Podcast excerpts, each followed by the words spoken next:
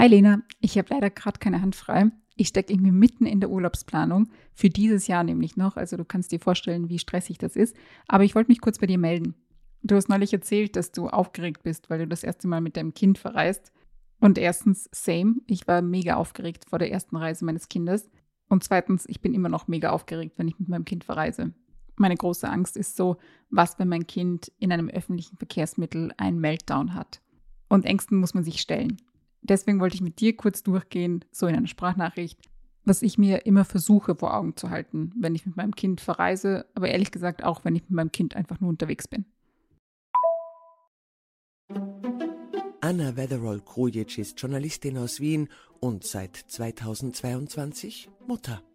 Keine Hand frei, ist Lebenszustand und Podcast-Thema zugleich. Als Mutter ist ihr Leben randvoll mit To-Dos und Challenges.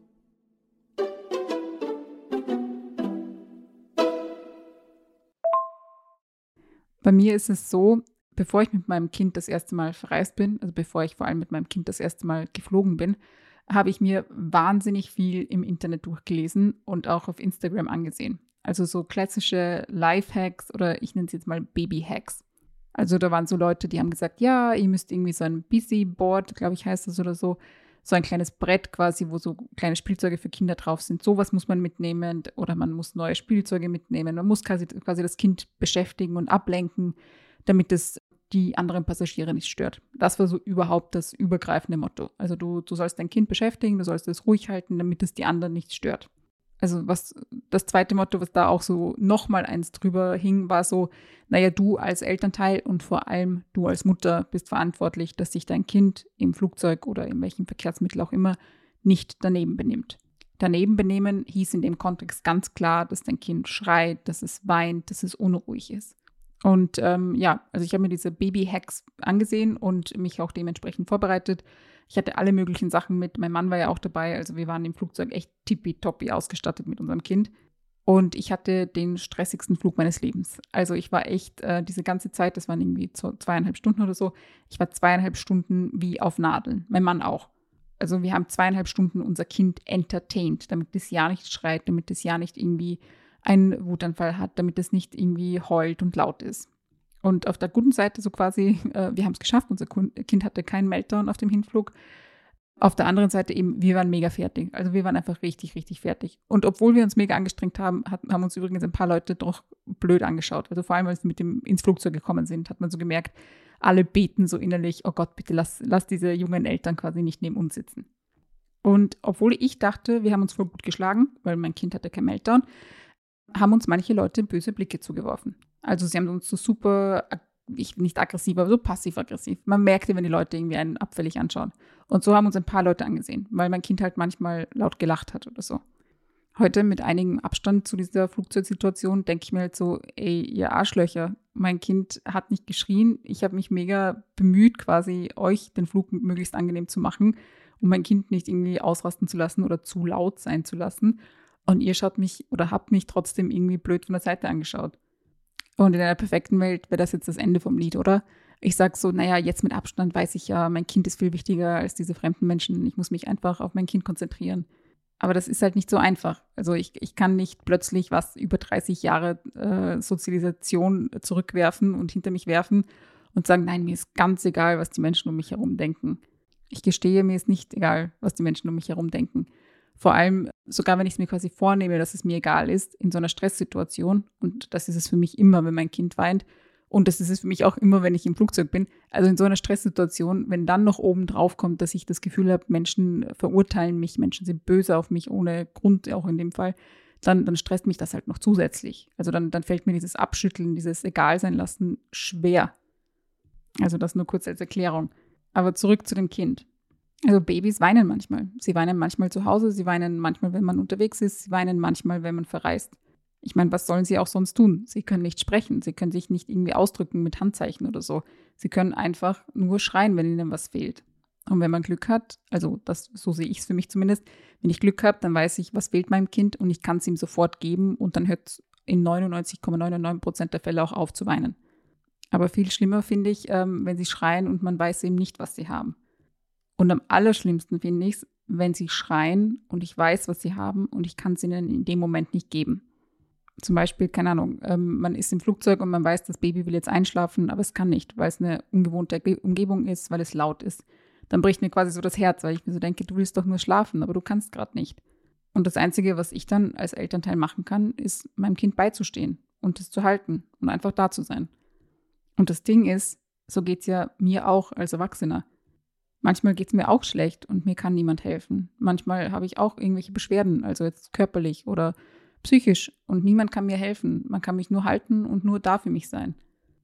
Jetzt, wo ich das so sage, muss ich an dieses Meme denken. Ich weiß nicht, ob du das auch kennst. Da sagt irgendwie so ein Typ, irgendwie, ich fahre in der U-Bahn und da ist ein Baby und das schreit super laut und hey, I feel you, little homie. Und ja, so ist es halt. Also, wenn so ein kleines Kind schreit, so auf einer Ebene, mittlerweile verstehe ich das, weil ich mir so denke, ja, du, weißt du, ich würde auch gerne mitschreien. Und ich finde ganz im Ernst, dass das nicht so die einzige Gemeinsamkeit zwischen kleinen Kindern, zwischen Babys und Erwachsenen ist. Also dieses, dass einem manchmal niemand helfen kann und man ist halt einfach aufgebracht. Es ist ja auch so, es sind ja nicht nur Kleinkinder und Babys oder Kinder, die Geräusche machen. Auch Erwachsene machen Geräusche. Ich folge dem Instagram-Channel Home and on the Way und da hat eine Mutter eben geteilt, wie sie mit ihren Kindern verreist ist und hat da irgendwie so Learnings auch äh, postuliert. Und eins davon war, Erwachsene machen auch Geräusche. Sie schnarchen zum Beispiel. Und ich finde, das ist so ein, jetzt keine brennend neue Information, aber es setzt so ein paar Dinge irgendwie gerade, finde ich. Weil eben für mich als junge Mutter oder als frisch gebackene Mutter weißt du, die mega Stresssituation und es war auch belastend, dass ich so dachte, oh nein, mein Kind schreit dann zum Beispiel vielleicht in diesem Flugzeug und das wird dann alle Menschen stören. Aber ich wäre zum Beispiel nie auf die Idee gekommen, als ich noch keine Kinder hatte, zu denken, hey, was, wenn ich im Flugzeug einnicke und dann vielleicht schnarche? Also keine Ahnung, ich schnarche jetzt nicht, aber kann ja manchmal passieren, wenn man irgendwie ungewohnt liegt oder so. Irgendwie werden da halt mit zweierlei Maßstäben gemessen. Da die Erwachsenen die Geräusche machen, die zum Beispiel, keine Ahnung, einen Junggesellenabschied feiern irgendwo und dann halt hinfliegen und im Flugzeug schon mal laut sind, weil sie laut lachen oder laut reden. Aber Kinder nimmt man das irgendwie übel und verdreht die Augen, wenn sie ins Flugzeug kommen. Aber am Ende haben Babys und Kinder und ihre Eltern genau das gleiche Recht zu fliegen wie Junggesellen, Abschiede, schnarchende Menschen, ich weiß nicht, andere laute Personen oder so. Weil Babys und Kinder haben die gleichen Rechte wie andere Menschen, weil sie sind Menschen und deswegen genießen sie Menschenrechte. Aber ich rede mich schon wieder in einen Strudel. Was ich eigentlich meinte, waren diese Baby-Hacks, also diese Videos auf Instagram oder Artikel oder weiß der Geier auf TikTok irgendwelche Tipps und Tricks, quasi wie man äh, sein Baby möglichst ruhig hält, damit es die Menschen um einen herum nicht stört. Und verstehe mich nicht falsch, ich habe nicht pauschal gegen alle Baby-Hacks etwas. Ich habe auf Instagram oder eben TikTok oder in irgendwelchen Artikeln irgendwann Sachen gelesen, die mir heute im Alltag mit meinem Kind helfen. Weil sie mir zum Beispiel helfen, mein Kind besser zu verstehen, besser auf die Bedürfnisse meines Kindes einzugehen. Einige der Tipps helfen aber auch einfach mir. Also ich muss zum Beispiel an einen Tipp denken, der ist super flach, aber den wende ich tatsächlich manchmal an, dass ich in so eine Snacktüte oder in so einen Snacksackel, wo irgendwie so gesunde Snacks für mein Kind drin sind, manchmal auch ein, zwei Würfel Schokolade für mich selber reinstecke, damit mein Kind nicht sieht, dass ich die esse. Also ja, ich bin voll für Babyhacks, die den Kindern, den Babys helfen und den Müttern und den Eltern helfen.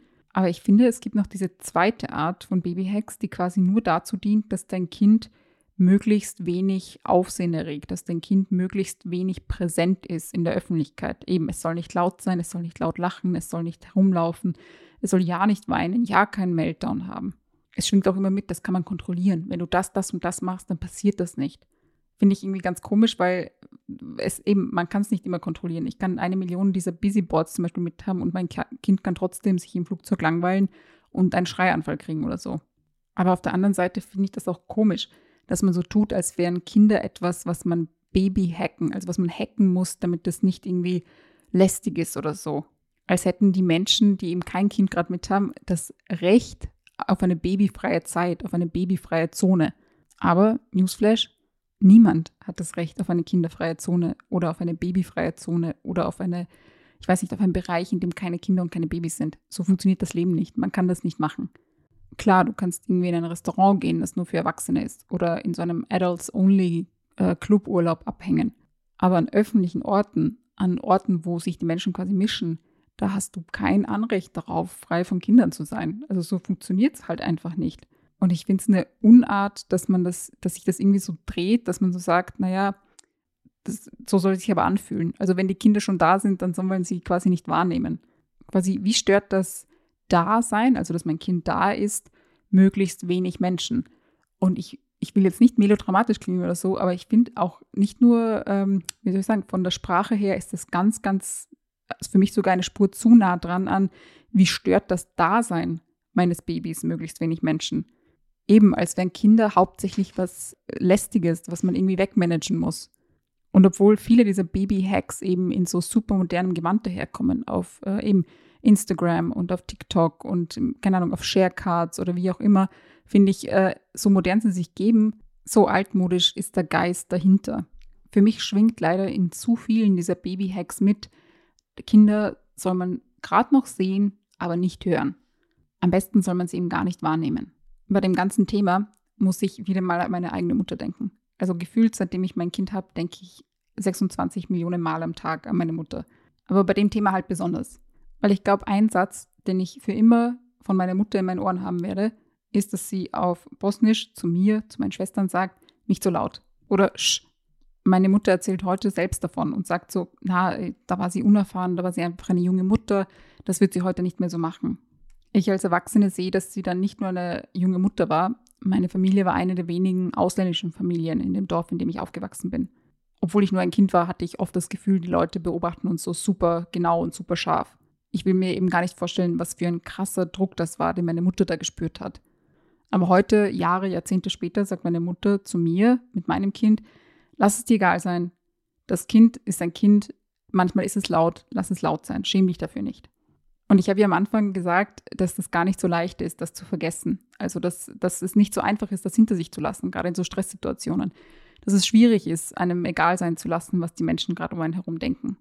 Und das Ding ist, meine Mutter sagt es aber nicht nur. Meine Mutter sagt nicht nur, lass es dir egal sein. Meine Mutter hilft mir aktiv dabei, dass es mir egaler ist.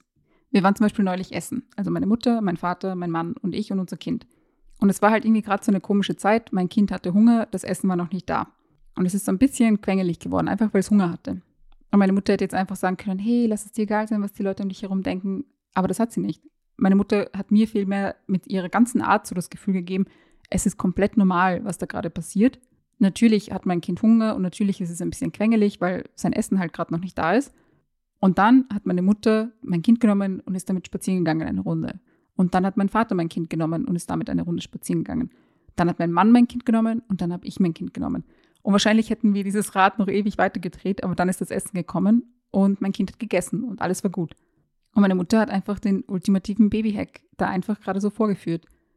Dass ich nämlich in solchen Momenten darauf schauen muss, was eben meinem Kind gut tut und was im Umkehrschluss auch mir gut tut. Und das Richtige für mein Kind war, dass es abgelenkt wird. Und meine Mutter hat eben nicht nur das Richtige für das Kind getan, sondern sie hat vor allem das Richtige für meinen Mann und mich getan. Also sie hat uns das Kind abgenommen in dem Moment. Anstatt dass zum Beispiel nur ich oder wir beide irgendwie jeweils da äh, mit dem Kind nur unterwegs waren, haben wir uns die ganze Aufgabe quasi unter vier aufgeteilt. Und so war jeder nur ein bisschen mit einem quengeligen Kind unterwegs. Das ist der, der ultimative Baby-Hack. Also man konzentriert sich in solchen Situationen darauf, was das Kind will und was man dem Kind Gutes tun kann. Und manchmal ist es eben, dass man mit dem Kind spazieren geht. Manchmal ist es aber da auch, dass man ihm nicht gerade helfen kann, sondern es eben einfach nur halten kann, wenn es gerade wütend ist oder quengelig. Und das Ganze quasi unter dem Gesichtspunkt, was tut auch den Eltern gut? Krass, oder? Voll der Babyhack, der nicht so tut, als wäre das Baby das Problem, sondern erkennt, dass Babys keine Probleme sind, sondern einfach kleine Menschen, die noch ein bisschen Hilfe brauchen. Und dass auch die Eltern ein bisschen extra Hilfe brauchen. Ja, jetzt habe ich dir doch irgendwie noch ein Baby-Hack hier reingeschmuggelt in die Sprachnachricht. Ich wünsche dir, dass alle Reisen mit deinem Baby super gut laufen. Egal wie, mit Hilfe oder ohne. Ich denke an dich und bis bald.